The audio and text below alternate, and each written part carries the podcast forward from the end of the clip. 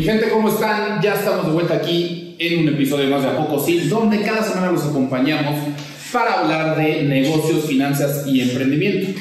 Hoy, como siempre, está conmigo René Castillo. René, ¿cómo estás? Muy bien, gracias, Charly. ¿Cómo estás? Muy bien, muchísimas gracias. Tenemos invitado de lujo hoy. Tenemos invitado de lujo. Hoy nos van a dejar pensando a poco sí todo el santo episodio. ¿Por qué? Porque es una persona que aparte de ser de Jalisco, ha hecho cosas que ya, a poco sí, punto. Eso es lo que pasó, a poco sí. Roberto Muñoz, ¿cómo estás? Bien, gracias, gracias por, por invitarme y dejarme compartir algo de, de mi vida y mi experiencia. Hombre, al contrario, es un honor para nosotros tenerte aquí y escuchar tu historia y que la quieras compartir con todas las personas que nos escuchan. Eh, vamos empezando, como siempre digo, por el principio. Pues, pues vamos empezando. ¿Quién es Roberto Muñoz? Que nos platique quién es. Exacto. Ok, bueno, soy Roberto Muñoz, soy el hijo mayor de tres, nací en Guadalajara, vengo de una familia tradicional de Guadalajara, mi padre comerciante, eh, mi madre ama de casa y bueno, pues mi mamá me enseñó a que lo que haga, lo haga bien, que si el piso es de tierra, bien barrido y bien mojado y eh, que no hay imposibles, que con persistencia, constancia y energía puedes llegar a donde sea. Eso sí viene desde tu familia, desde Sí, tus papás. sí, fíjate que mis papás me sembraron ese ADN, Ok. mi ADN, esa, esas ganas de, de dejar huella y un legado. Eh, mi papá comerciante tuvo lotes de coche toda su vida. Ok. Entonces yo recuerdo, no sé, yo creo a los ocho años vendí mi primer coche. Ok. No era mío, era, era del negocio de mi papá, pero yo iba y atendía. Y entonces es bien padre toda esa dinámica porque al final de cuentas toda la vida y todo el comercio se genera a través de la venta. Claro. O sea, muchas veces decimos, oh, soy vendedor y se siente denigrante. Al contrario, hombre. hay que saber vender absolutamente todo. Yo soy arquitecto y sé vender mis proyectos, porque si no me la creo yo y no los vendo yo, No se van a ¿quién me los va a comprar? O sea, nada de esto existiría. Entonces, bueno, es como una pequeña parte de mí. Y mira, Roberto, la verdad es que esta respuesta yo no me la sé, pero se me hace muy importante. ¿Dónde estudiaste la carrera? Ok, estudié en la UDG, estudié arquitectura en la Universidad de Guadalajara. Este, siempre digo de broma que estudié en la UP, la Universidad Pública, la Universidad del Periférico. Sí, ahí, ahí. Ah, con razón René también. Pero, no, hombre, pues padrísimo, o sea, eh, la verdad, eh, la arquitectura es, es una carrera muy elitista porque la arquitectura hay que vivirla para poder diseñar. Entonces, la Universidad de Guadalajara nos, ofreció muchos contrastes porque tenía compañeros que trabajaban de albañiles Ajá. iban a estudiar arquitectura, entonces decían, diseña el lobby de un hotel, Pues diseñaban un espacio de 3x3, pues sí, pues ellos viven en un cuarto de 3x3, 6 personas, y pues para ellos un lobby de 3x3 era padrísimo, ¿no? Sí. Entonces, pues hubo muchos contrastes, pero, pero eso te hace crecer y te hace valorar y te hace, digo, si llegas a Harvard a estudiar arquitectura, bueno, pues seguramente tendrás puros compañeros que sí conocen un lobby de un hotel cinco estrellas o gran turismo, pero bueno, eh, pero todo, yo creo que, que toda esa diversidad pues te hace crecer, porque también hay que conocer los orígenes para poder llegar a algún, a algún lugar. Es decir, o sea, o sea, conociendo las necesidades de la gente, te da oportunidad de, de diseñar y mejorar esos espacios. Como mi mamá lo decía, con que el piso sea de tierra, bien barrido, bien mojado. O sea, no tiene que ser un palacio árabe para, para estar cómodos, confortables y que funcione y que sea estético. O sea, lo, barato no está peleado con lo estético y lo funcional. Exacto, pero a ver, ¿cómo brincaste de trabajar del lote, en el lote de coches de tu papá? de, de- de- de- de alguien comerciante, de que es tu tu papá a arquitectura? ¿Por qué, por qué algo muy diferente? Fíjate que, que siempre me gustó el lápiz, el, el dibujar, el tirar rayas y luego estudié en una secundaria técnica también de gobierno eh, y ahí estudié diseño gráfico en la secundaria y bueno, en diseño gráfico pues te enseñan a usar escuadras, reglas, transportadores y todas las herramientas Sí. y ahí, ahí empezó mi pasión por el dibujo, por el diseño. Eh, hubo una remodelación en casa de mis papás y yo estaba en la secundaria y hice los planos. digo, ahorita los veo y digo, ¿qué hice? ¿Y se lo hicieron? ¿Sí los usaron? Sí, sí, no, bueno, no, a ver, sea, construimos una ampliación pequeña. ¿Y sigue en pie? Sí, sí, Ah, sí, sí, sí, pero ya voy a contratar a un arquitecto. para que vaya a hacerla. Oye, Roberto, tú mencionas, porque hicimos la tarea, hicimos la tarea e investigamos, y tú mencionas que tu carrera ha sido como escalar una montaña. ¿Por qué? Sí, bueno, este, una de mis pasiones y mis hobbies es el montañismo, hago, hago alta montaña. Ok, Eh, este año subo el Aconcagua, ok. todo sale ¿Cuántos bien. metros son? Eh, 6.980 metros sobre nivel de mar, lo más que he subido son 6.600 en Bolivia. Ok. He ido a Bolivia, a Ecuador, ya subí todas las montañas altas de México. Eh, el próximo año subo el Denali, este año la Concagua. Y me puse de meta para marzo del 24 subir el Everest. Marzo del 24. Entonces estoy entrenando. Este, ¿Cómo entrenas? Digo, aparte, digo, me imagino que también físicamente, pues, pero ¿hay algún, algo, men- algo mental también? Sí, fíjate que, que la montaña para mí es algo espectacular. Eh, tiene, tiene muchas analogías para mí, tiene mucho sentido para mí. Eh, es lo más cerca que he estado del cielo, lo más cerca que he estado de Dios. Eh, no es acerca del dinero, es acerca de subir, y si un día no puedes subir, te levantas al día siguiente y lo intentas otra vez. Entonces ahí está la analogía con la vida, literal. O sea, si un día no, no subes, si un día no llegas, al día siguiente te levantas y vas. Y a lo mejor hay gente que se siente cómodo en la base de la montaña, hay gente que se siente cómodo a la mitad. Ya vemos gente que no nos sentimos cómodos en la mitad, subimos, bajamos y te das cuenta que, que la cima no es la punta de la montaña, la cima es regresar sano a casa, porque la, punta de la montaña es solamente la mitad del recorrido, hay que regresar. Y luego vamos por otra más alta y luego vamos por otra más alta, entonces es la analogía perfecta para mí con la vida en todos los sentidos, porque hay gente que se cae y ya se queda siempre abajo, ya vemos gente que nos caemos y vamos otra vez, y vamos otra vez. Y a ver, y hay- existe, hay, hay un libro que me gusta mucho que es la, la teoría, la teoría de las 10.000 horas. Este, se me hace padrísimo porque habla de ejemplos reales y dice, si tú haces 10.000 horas lo mismo, te vuelves experto en algo.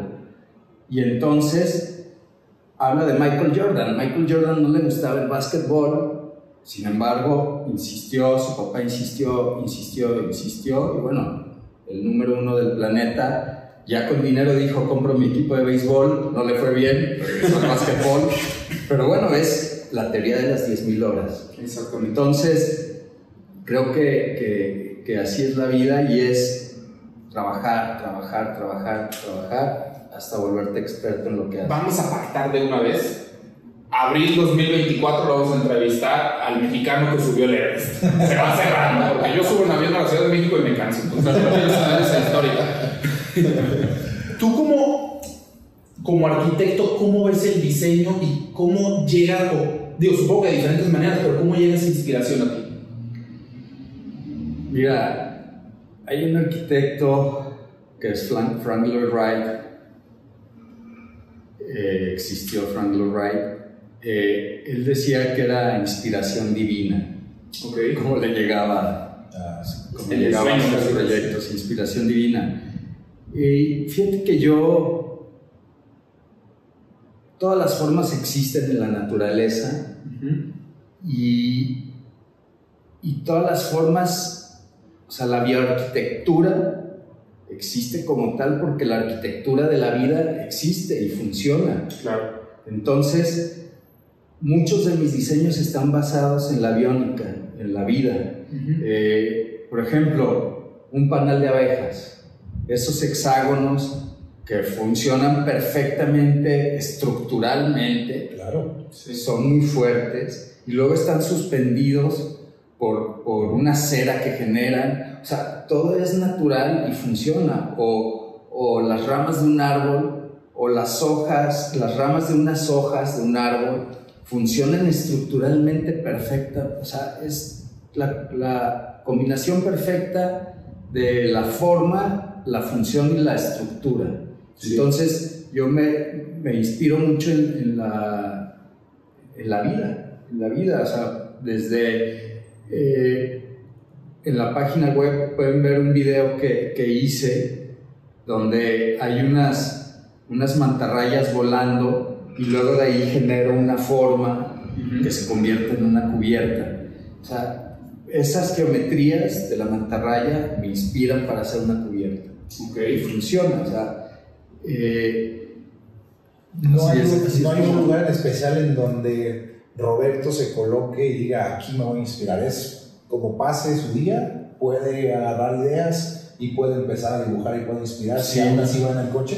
Sí, sí, se me viene la idea desde que estoy hablando con el cliente, desde me convierto en su psicólogo, me convierto en Tú ya estás volando. Ya sí, sí, sí, porque empiezo a ver y qué tal si hacemos esto y te parece así, te gusta así y empiezo a dibujar, incluso normalmente tengo insomnio y estoy pensando y me levanto y dibujo y al día siguiente digo, ay cabrón, ¿qué hice? Perdón. Dale, sí se puede. Pero, pero Sí, bueno, sí, o sea, sí, sí. Es, es, luego eso, esas rayas de repente las veo, ah, pues sí está padrísimo. Sí. Entonces, eh, pues es la inspiración, las formas, me baso en las formas de, de la naturaleza, de, de la vida y, y pues bueno. Mi Robert, ¿a qué, a qué edad, a qué edad fundaste eh, tu, tu empresa? Eh, yo empecé, a ver, yo, yo fui generación, me gradué en el 2001 ¿Ok? y del dos- desde que estaba en la universidad trabajaba, trabajaba primero en una empresa de ventilación aire acondicionado, eh, dibujando y supervisando obras. Después me metí al tema de, de construcción de gasolineras y casa habitación.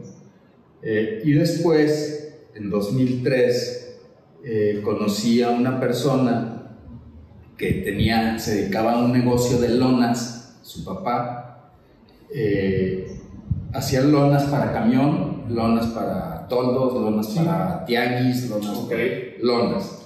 Y entonces, platicando, me dice, "Oye, Roberto, pues tú eres arquitecto y yo tengo lonas, hay que hacer arquitectura textil. Y entonces eso detonó todo porque nos fuimos a Europa. La arquitectura textil o arquitectura ligera no nos la enseñan en la, en la escuela. La ves en los libros y nos la enseñan en la escuela, pero como la historia de la arquitectura. Mira, existe este tipo de arquitectura, pero no te enseñan a diseñar. A ver, perdón Roberto que te interrumpa, pero nomás para la gente que no sabemos, ¿qué es la arquitectura textil? La arquitectura textil está, mira, desde, desde la- más que arquitectura textil, le vamos a llamar arquitectura ligera, porque un textil habla de hilos. Entonces hay materiales que utilizamos que son muy ligeros, que no tienen hilos, que Ok. son unas películas, son un film, tal cual, como el Estadio de Puebla, Ok. la fecha del Estadio de Puebla, o el Alianza Arena en Múnich. Ok, ajá. Eh, bueno, eh, la arquitectura ligera nace desde que existe el hombre, la necesidad del cobijo, utilizaban pieles para hacer tiendas, para cubrirse, utilizaban ramas para protegerse. Entonces eso va generando un tipo de arquitectura ligera. Sí. Y después el Coliseo Romano tuvo una cubierta retráctil con, con mantas, con telas. Ok. O sea, se abría y se cerraba el Coliseo Romano. Entonces, esto ha ido evolucionando, pero fue hasta los años 60 cuando el arquitecto ingeniero alemán Frei Otto eh, le puso nombre a esta, a esta rama de la arquitectura y a esta ciencia, que es la combinación de la ingeniería con la arquitectura. Porque siempre hay que diseñar pensando en temas eh, de ingeniería para que no se acumule el agua y no tumbe la cubierta, para que el viento, que es lo que más impacta este tipo de, cubiertas o fachadas, no nos tumbe, eh, no, no, haga que colapse la, la, cubierta o la fachada o el edificio. Hablando de Freyoto, ¿por qué te inspiró él? ¿Cómo te inspiró él? Bueno, pues Freyoto es bien interesante porque él empezó a observar las formas de la naturaleza y él empezó a ver las formas que se generan con un aro y una burbuja de jabón. Si ustedes levantamos, se forman estos paraboloides hiperbólicos y estas formas. Figuras. Entonces lo que él hizo es em, tomar esas figuras y empezarlas, cómo, cómo, cómo transportar esa geometría a un volumen real. Entonces, lo que hizo es dibujó el modelo 3D de, una geometría de un paraboloide, por ejemplo, y luego lo aplanó.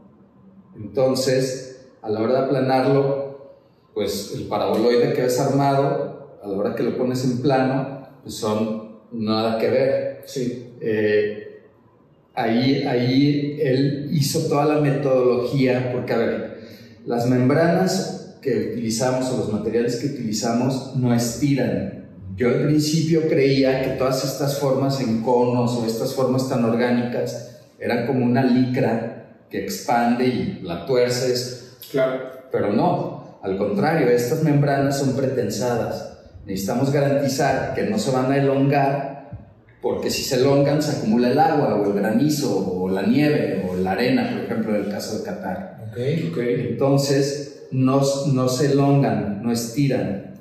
Todas las formas se logran a base de patrones de corte, como confeccionar una camisa. Ok.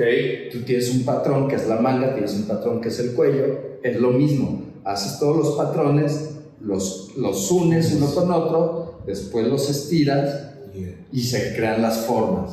Okay. Así es como funciona. Entonces Freyoto, pues, y descubrió todo el sistema de cómo hacer todos estos patrones y cómo hacer el cálculo estructural de estas membranas.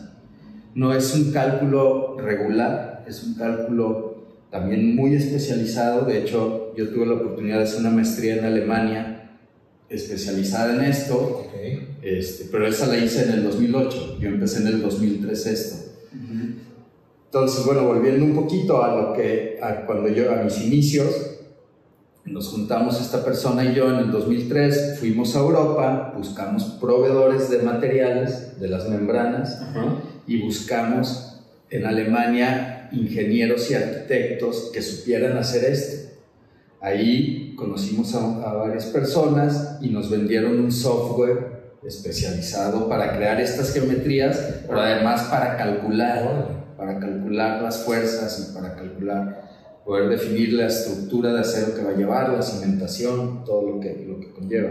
Entonces, eh, regresamos de Europa con proveedores y con, y con algo ya de conocimiento, pero la verdad es que empezamos empíricamente, a prueba y error, echamos a perder muchísimos materiales, eh, hacíamos una cubierta completa, llegábamos a instalar y no quedaba, y así fuimos, fuimos evolucionando, evolucionando y perfeccionando, pero literatura, digamos mucho, eh, experiencia, prueba y error. Y después, en el 2008, que tuve la oportunidad de hacer la maestría en Alemania, eh, pues descubrimos, descubrí que había muchas cosas que hacía bien y muchas cosas que hacía mal. Pero además esa maestría en Alemania me abrió las puertas al mundo porque tuve la oportunidad, éramos 24 alumnos y los 24 éramos 20 de 20 países diferentes y 4 de Alemania. Entonces, pues bueno, se, estuvo, fue una experiencia padrísima porque, porque me dio la oportunidad de conocer gente, pero además esta maestría, uno de los requisitos es que tuvieras experiencia en este tipo de arquitectura. Entonces yo llegué con mi catálogo y me dijeron, oye Roberto, pues tú a qué vienes? ¿Vienes a enseñarnos? No, señores, vengo a aprender. Y bueno, la tesis de mi maestría fue el techo del estadio Life. Órale. Esa fue mi tesis. Esa fue tu. Y bueno, pues saqué 100, mención y mención, y porque decían, oye, pues la maestría, la tesis tiene que ser escrita, no la tienes que hacer uno a uno. ¿Con ese empezaste, con el OmniLife? No, no, no. Yo empecé desde el 2003, el OmniLife lo terminé en 2008. Ok. O sea, pero la mi maestría la empecé en 2007. Ok. Entonces mi tesis de la maestría fue en, en el estadio OmniLife. Yo lo estaba ejecutando y estaba estudiando la maestría. Exacto, lo ejecutaste desde Alemania. No, no, no, porque mi maestría en Alemania iba, iba tres semanas cada seis meses. Ah, ok. Entonces estabas aquí. Estaba, estaba bueno, iba y venía. Ibas y venías. Iba y venía. ¿Y cómo se va Roberto Muñoz, o la empresa de Roberto Muñoz se va al tema de los estadios? ¿Cuál es el primero y cómo empieza Mira, todo el esto, primer estadio, ese reconocimiento hacia, hacia el, el, el primer estadio que... Porque hay plazas, hay... Sí, hay sí, sí, currículum Bastante exagerado, extenso que lo tenemos. ex- Sí, exact- exactamente. Cabemos, cabemos en cualquier género arquitectónico. Sí. Eh, Pero hay una distinción, perdón, Roberto, hay una distinción especial eh, en las noticias tuyas de, de- de los estadios que has hecho también en Qatar, aquí, aquí en México, en Brasil, en Chile. Entonces, pero yo, yo quisiera preguntarte cómo, cómo se va Roberto Muñoz a esa área, cómo, cómo hay algo que... en, el 2000 Roberto- en el 2003, después de regresar de, de Europa y conseguir proveedores y algo de, de información, eh, se, estaba, se tenía en proyecto el estadio del Necaxa en Aguascalientes, el estadio Victoria. Ok. Entonces nos acercamos al gobierno de Aguascalientes y propusimos cambiar un material, porque el material era techo de lámina.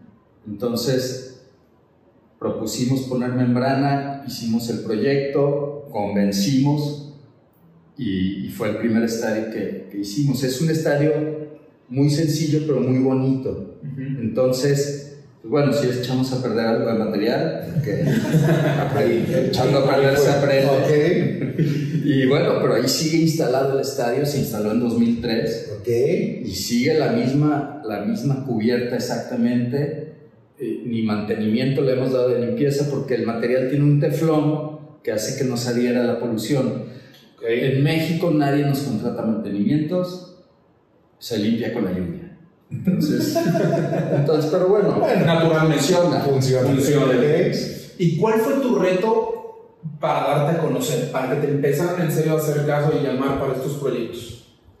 Eh, fíjate que mucha gente me habla de suerte, yo no creo en la suerte.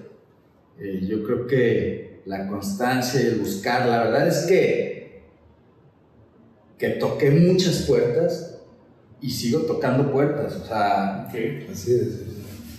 voy y hago lobbying y me estoy ahí, e insisto, insisto, insisto. Muchas veces me dicen que no, Que no. pero pues, algunas me dicen que sí, entonces eh, así es como se genera esto. No, no es que me empiecen a buscar, bueno, si llega ya el momento en que tiene cierto prestigio, vemos pocas empresas en el mundo que hemos hecho un estadio mundialista.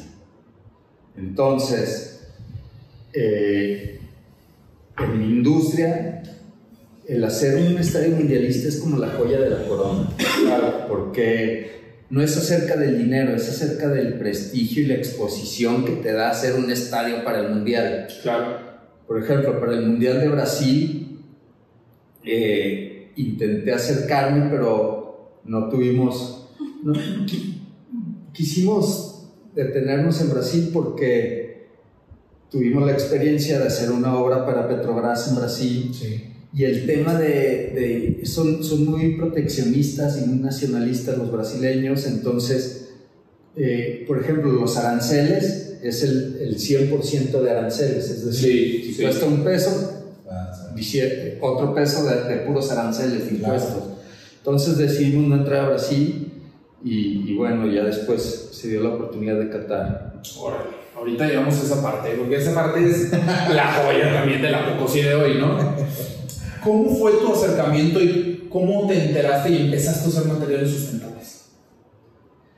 Bueno, nuestra búsqueda de materiales ligeros, eh, nos dimos cuenta, todos los, los materiales que utilizamos son alemanes o franceses y esos materiales son productos LEED, o sea, son 100% reciclables, Ok. este, usas menos acero que una estructura convencional, usas menos recursos, menos cimentación, menos acero por ser una estructura súper ligera. Ok. Este, el material es 100% reciclable. Eh, hay materiales 100% inertes al fuego, o sea, cumplen con todas las normas de protección contra, contra incendios, Órale. normas europeas y americanas. Digo, México no tiene una norma contra incendios, pero nos basamos en la europea o en la... Les creemos que si ellos la, la- Sí, claro. ya con eso. Claro, entonces, este, por ejemplo, 100% protección de rayos UV. Sin embargo, tienes traslucidez. Es Ok. decir, en el día no necesitas prender la luz. Claro. Este, aislante térmico. Disminuyen hasta 8 grados centígrados las membranas al interior. Órale. Entonces, menos consumo de aire acondicionado. Y toda, la suma de todas esas cosas hacen que sea un producto totalmente LEED. Ok. 100% reciclable y bueno, ahorro, ahorro en muchos temas energéticos. Está padrísimos. Además. ¿Y ya los puedes hacer aquí? ¿O todos los trayendo de allá? los, Los allá, ¿no? Sí, sí, sí. De Europa traemos las membranas o, o los materiales, los film, las películas. Eh, no se fabrican aquí. Sí, aquí fabrican en México lonas, pero para otros usos y otros tipos. Eh, no, no, sí son mucho más baratas, pero yo no lo hago porque pues, estamos en riesgo, ¿no? Pones en Claro. riesgo al usuario. Un incendio, pues es petróleo puro y se incendia y... Y no lo acabas de contar. Sí, claro, y luego eh, la resistencia al viento, eh, esas, esas lonas si estiran, entonces llueve y se va a acumular el agua y te la va a tumbar. Ok. Entonces, estos materiales especializados, eh, hay dos empresas líderes en el mundo, que es Versaidac alemana y Ferrari que es francesa, y ahora Ferrari y Versaidac se unieron y es una sola empresa. Entonces, pues bueno, ahí son nuestros proveedores principales. Muy bien, mi. Ah, platícanos, ahora sí, platícanos de Qatar. Eh, yo sabía, yo decía, le debo las ganas a René de hacer esa pregunta. Platícanos de Qatar. Platícanos. Y dile aquí a la, a la comunidad, a, la- a las personas, ¿qué hiciste en Qatar? Ok, bueno, es una historia un bien orgullo. padre porque yo trabajé varias obras para el gobierno de Durango. Ok. en 2014, de 2012, 2014. Y me invitaron a una misión comercial que hicieron Emiratos Árabes con Durango, el gobierno de Durango. Ok. Y me invitaron, fuimos a, a Dubái, fue en Dubái, y allí en Dubái conocí a Juan Antonio Cepeda, que ahora es un gran amigo mío además. Eh, Juan Antonio Cepeda era el director de ProMéxico en Medio Oriente, eh, cuando existía ProMéxico. Entonces nos conocimos, platicamos, ¿y tú qué haces? No, pues yo hago, hago lonitas para mercados. Y me dice, oye Roberto, ¿por qué yo vivo en Qatar? ¿No te gustaría hacer un estadio para el Mundial? Y yo le dije, "Ay, sí, cabrón. Pues claro que me encantaría, pero ¿y ¿qué? Pues a ver, dame media hora.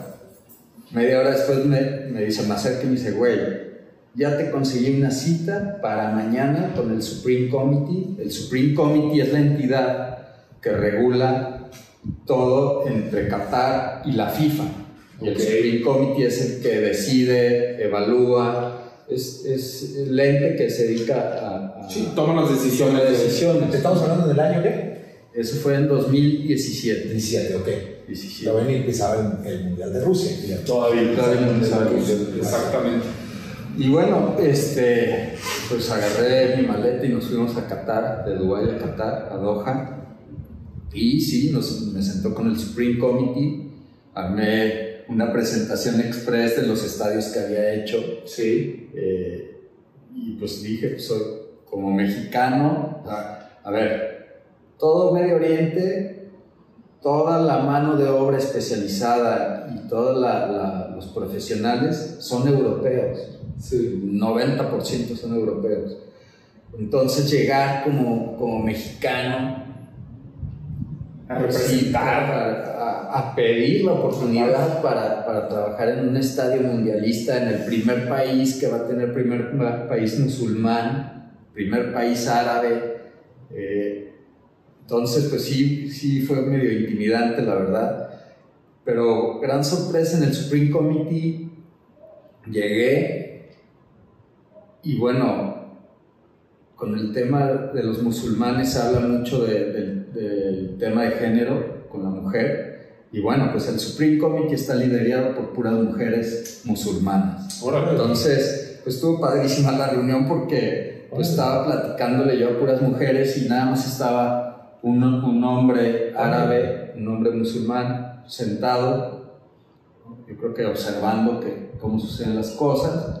Y bueno, pues ahí la primera apertura de Qatar al mundo, ¿no? De decir aquí las mujeres también trabajan y aquí sí manejan y aquí... Este, Tienen voz, voto, todo. Claro. Entonces Wow. estuvo padre y bueno, hice la presentación, ¿Les gustó? les gustó y después me dieron todos los documentos para, para registrarme como proveedor de, de Supreme Committee y después me invitaron al... Tuve que abrir cuentas de banco en Qatar, tuve que hacer, abrir una, una, una sociedad en Qatar. Ok. Órale. Eh, y bueno, yo no fui el, el general contractor, a mí el general contractor, que era de la India, eh, me contrató a mí, yo fui un subcontratista. Ok. Porque como general contractor en, en los países árabes, tienes que hacerte socio a una persona qatari, en este caso Una persona local. una persona local. Es, si se me hace padre porque protegen a su gente. Sí. Como en Dubái también. Como en Dubái, sí, y- ser socio de un, de, De un La, local. la mayoría de países árabes tienen sí, como esa, Ese proteccionismo. ese proteccionismo y, y pues bueno, yo fui subcontratista, el general contractor, seguramente sí tenía una sociedad con alguna empresa de Qatar y, y bueno, a mí me contrató el general contractor. Y fue toda una experiencia, bueno, al principio pues se abrió la licitación para dos proyectos, para dos estadios, Al Rayyan Stadium y Lusail Stadium. Y con Al Rayyan y ganamos esos dos estadios. Se ganaron los dos Wow. estadios. Ah, bueno, pues fue esa vez sí, sí festejamos, sí me la creí. Sí, Y, pues sí. este, Digo, Nos hubieras hablado y estábamos en la Minerva todos. Último, eh, y después, por temas de cambio de diseño y, y reconfiguración del estadio Lusail, decidimos no realizar ese- esa obra y solamente hicimos el estadio Al Rayyan Stadium. Y bueno, fue toda una, una experiencia, mucho aprendizaje. Eh, ahí entiendes el valor, particularmente un proyecto de este nivel, Sí, me imagino. eh, pero además el conocer gente de todo el mundo, porque era bien padre, la mes- las mesas de trabajo eran mesas del arca de Noé. Estábamos ingenieros alemanes, pues, este, ingenieros, eh, los diseñadores, partners and partners, eh, ingleses, eh, los indios que nos contrataron, los mexicanos, unos gringos, unos árabes, entonces pues éramos el arca de Noé. Claro. eh, Como decimos, chile, mole, pozole. Ah, sí, claro. acuerdo, y sí. todos hablando en inglés, que no es la lengua nativa de, de ninguno más que de los ingleses en este Sí. caso. Y pues bueno, pero padrísimo. ¿Y cuál fue, tuviste algún choque cultural? O sea, no negativo, sino ¿qué fue lo que más te llevaste una experiencia de trabajar con un grupo tan multicultural? No, bueno, hay que aprender muchos procesos. Eh, una de, la- de las ventajas que, que tenemos como mexicanos creo que es nos somos nos customizamos es decir nos adaptamos a todo por ejemplo el estadio de Puebla eh, participé en la, en la fachada hice toda la fachada y, y unos techos. Y el proyecto el proyecto era un proyecto toda una fachada de cristal de, 20 de 29 metros de altura. Y entonces llegamos con nuestra propuesta y les propusimos un material que pesa 300 gramos por metro cuadrado, que, que absorbe los sismos, los movimientos, porque pues, es un material flexible en cierta Sí, forma y, y ligero. Y entonces eh, quisieron que participaran unos alemanes en la ingeniería Ok. y estos alemanes proponían un sistema de fijación de, de los paneles de aluminio, hacer una extrusión especial del aluminio, tornillería especial, entonces todo eso hacía inviable económicamente el proyecto. Ok. Entonces nosotros como buenos mexicanos customizamos esa ingeniería y la hicimos posible, es decir, adaptamos materiales comerciales que existen, hicimos que funcionaran. Ok. Entonces, pero en el caso del Rayán, pues cum- ahí, sí, ahí el tema no es dinero No. eh, y cumplen con los más altos, altos estándares de calidad eh, europeos a nivel mundial, pero se rigen todo en, en los- las normas europeas. Sí. Entonces, pues bueno, supervisores alemanes. eh, O sea, estricto. Estricto, estricto. Entonces aprendimos mucho porque hicieron que nuestra gente se certificara en trabajos en altura en Europa Ujú.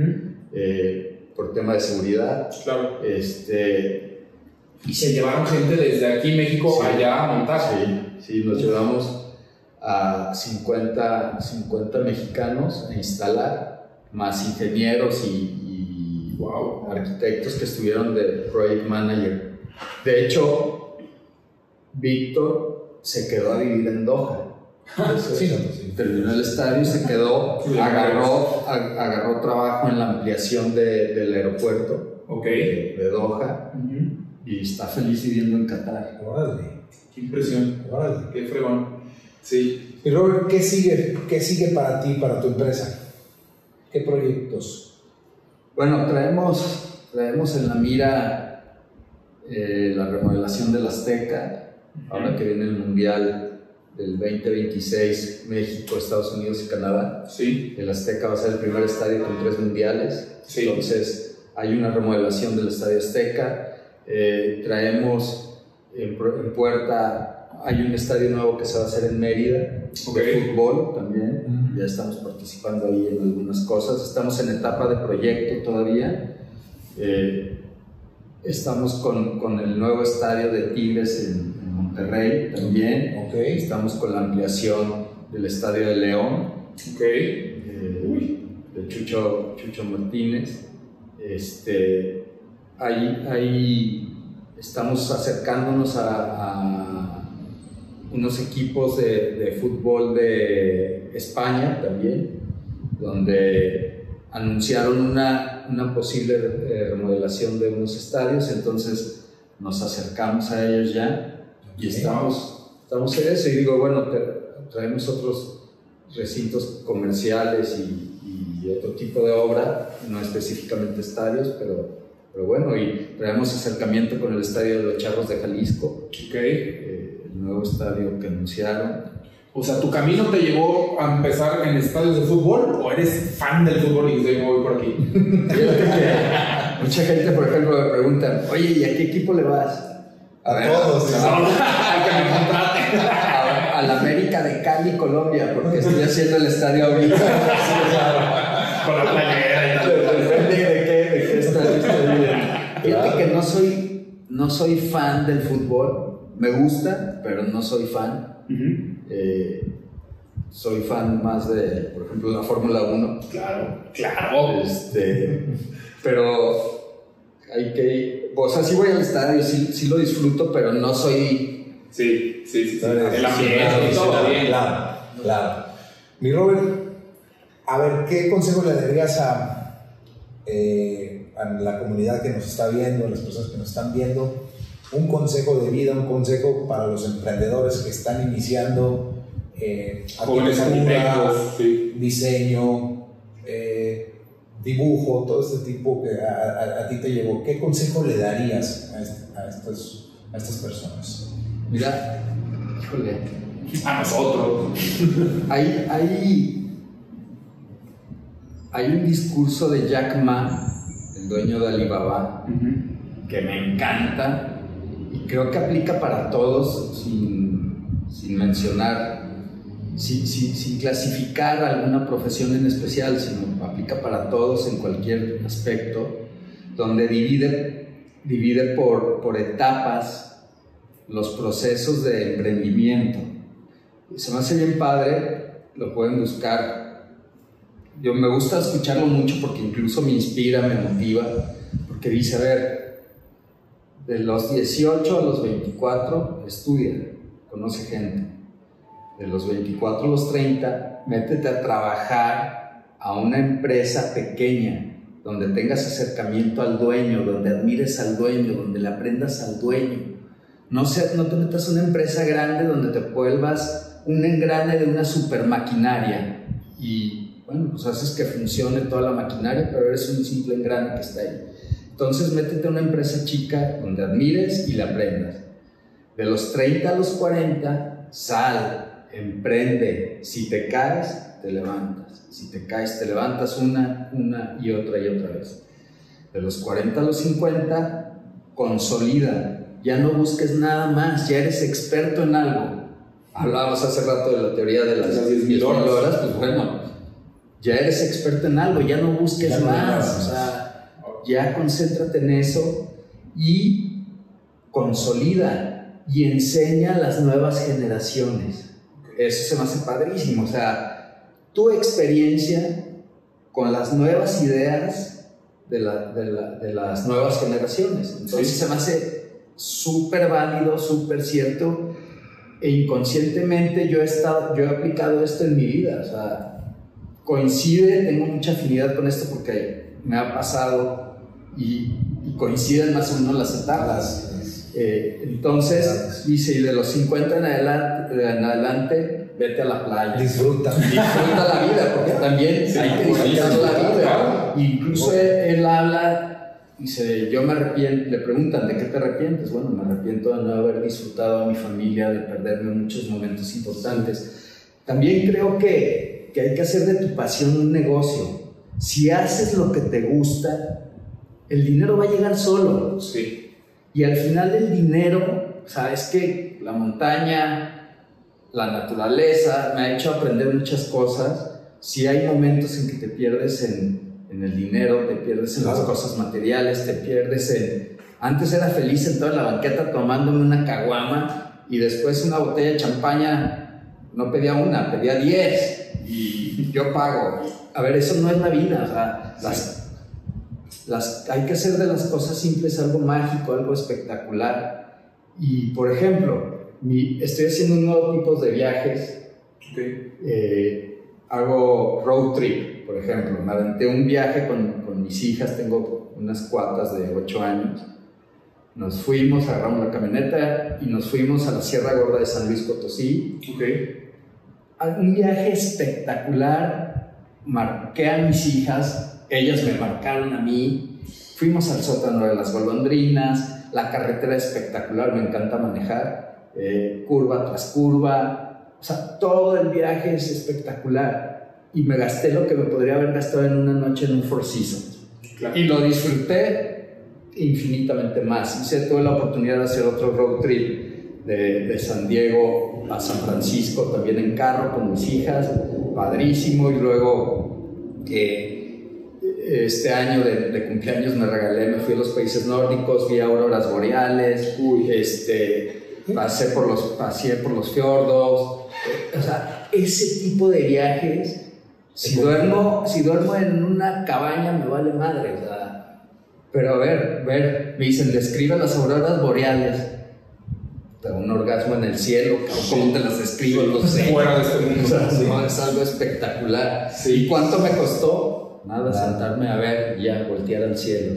Aprovechar esos pequeños momentos. Sí, claro, cosas que importan, las pequeñas, grandes cosas, ¿no? ¿Cuál sería para Roberto el sueño?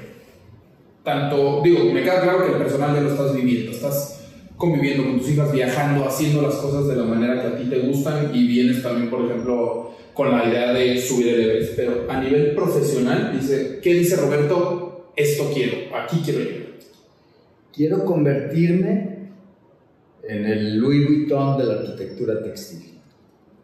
Quiero seleccionar mis proyectos, quiero que la gente lo vea y reconozca, identifique de quién es, quiero convertirme en un, en un sello y dejar una huella y dejar un legado y, y seleccionar a mis clientes, insisto, no es acerca del dinero. O sea, crecer tanto y crecer tan rápido y crecer exponencialmente, que fue mi caso, te das cuenta que te yo dejé, llegó un momento en que dejé de diseñar, que es mi pasión. Me convertí en un director de una empresa y en un bombero apagando incendios por todos lados y con mil obras, sí, pero a ver cuál conoces o cuál diseñaste o cuál, o sea, perdí mi ADN. Tu parte creativa. Entonces, creo y estoy seguro que, que haciéndome la Louis Vuitton de la arquitectura ligera, selecciono mis proyectos, no quiero hacer todos, no necesito vender 50 proyectos al año, puedo vender 3 súper bien ejecutados, donde yo vaya y los camine y los disfrute. Y bueno, insisto, el, el, dinero es consecuencia de eso. Además, no necesito mucho, con una torta ahogada tengo y ya. Eso. y un movimiento, pero no. Roberto, muchísimas gracias. Inspiración no solo para Jalisco, sino para México. Un mexicano diseñando un estadio en Qatar. Es un orgullo. Es un orgullo. Mira, ya con eso, como la selección no creo que vaya a ganar, ya ganamos ahí. Entonces, ya con eso vamos a ganar.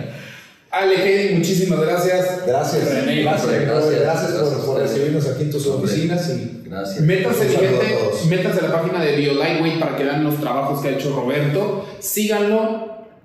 Híjole, qué cantidad de estadios, ni sabía que había tantos y los has hecho tú todos. Yo creo que todos hemos ido al algo que tú has hecho. Y eso está padrísimo, eso está padre. Un legado increíble, Roberto. Muchísimas gracias. No, hombre, gracias y felicidades nuevamente. Gracias, gracias. Mi gente, esto fue A Poco Sí.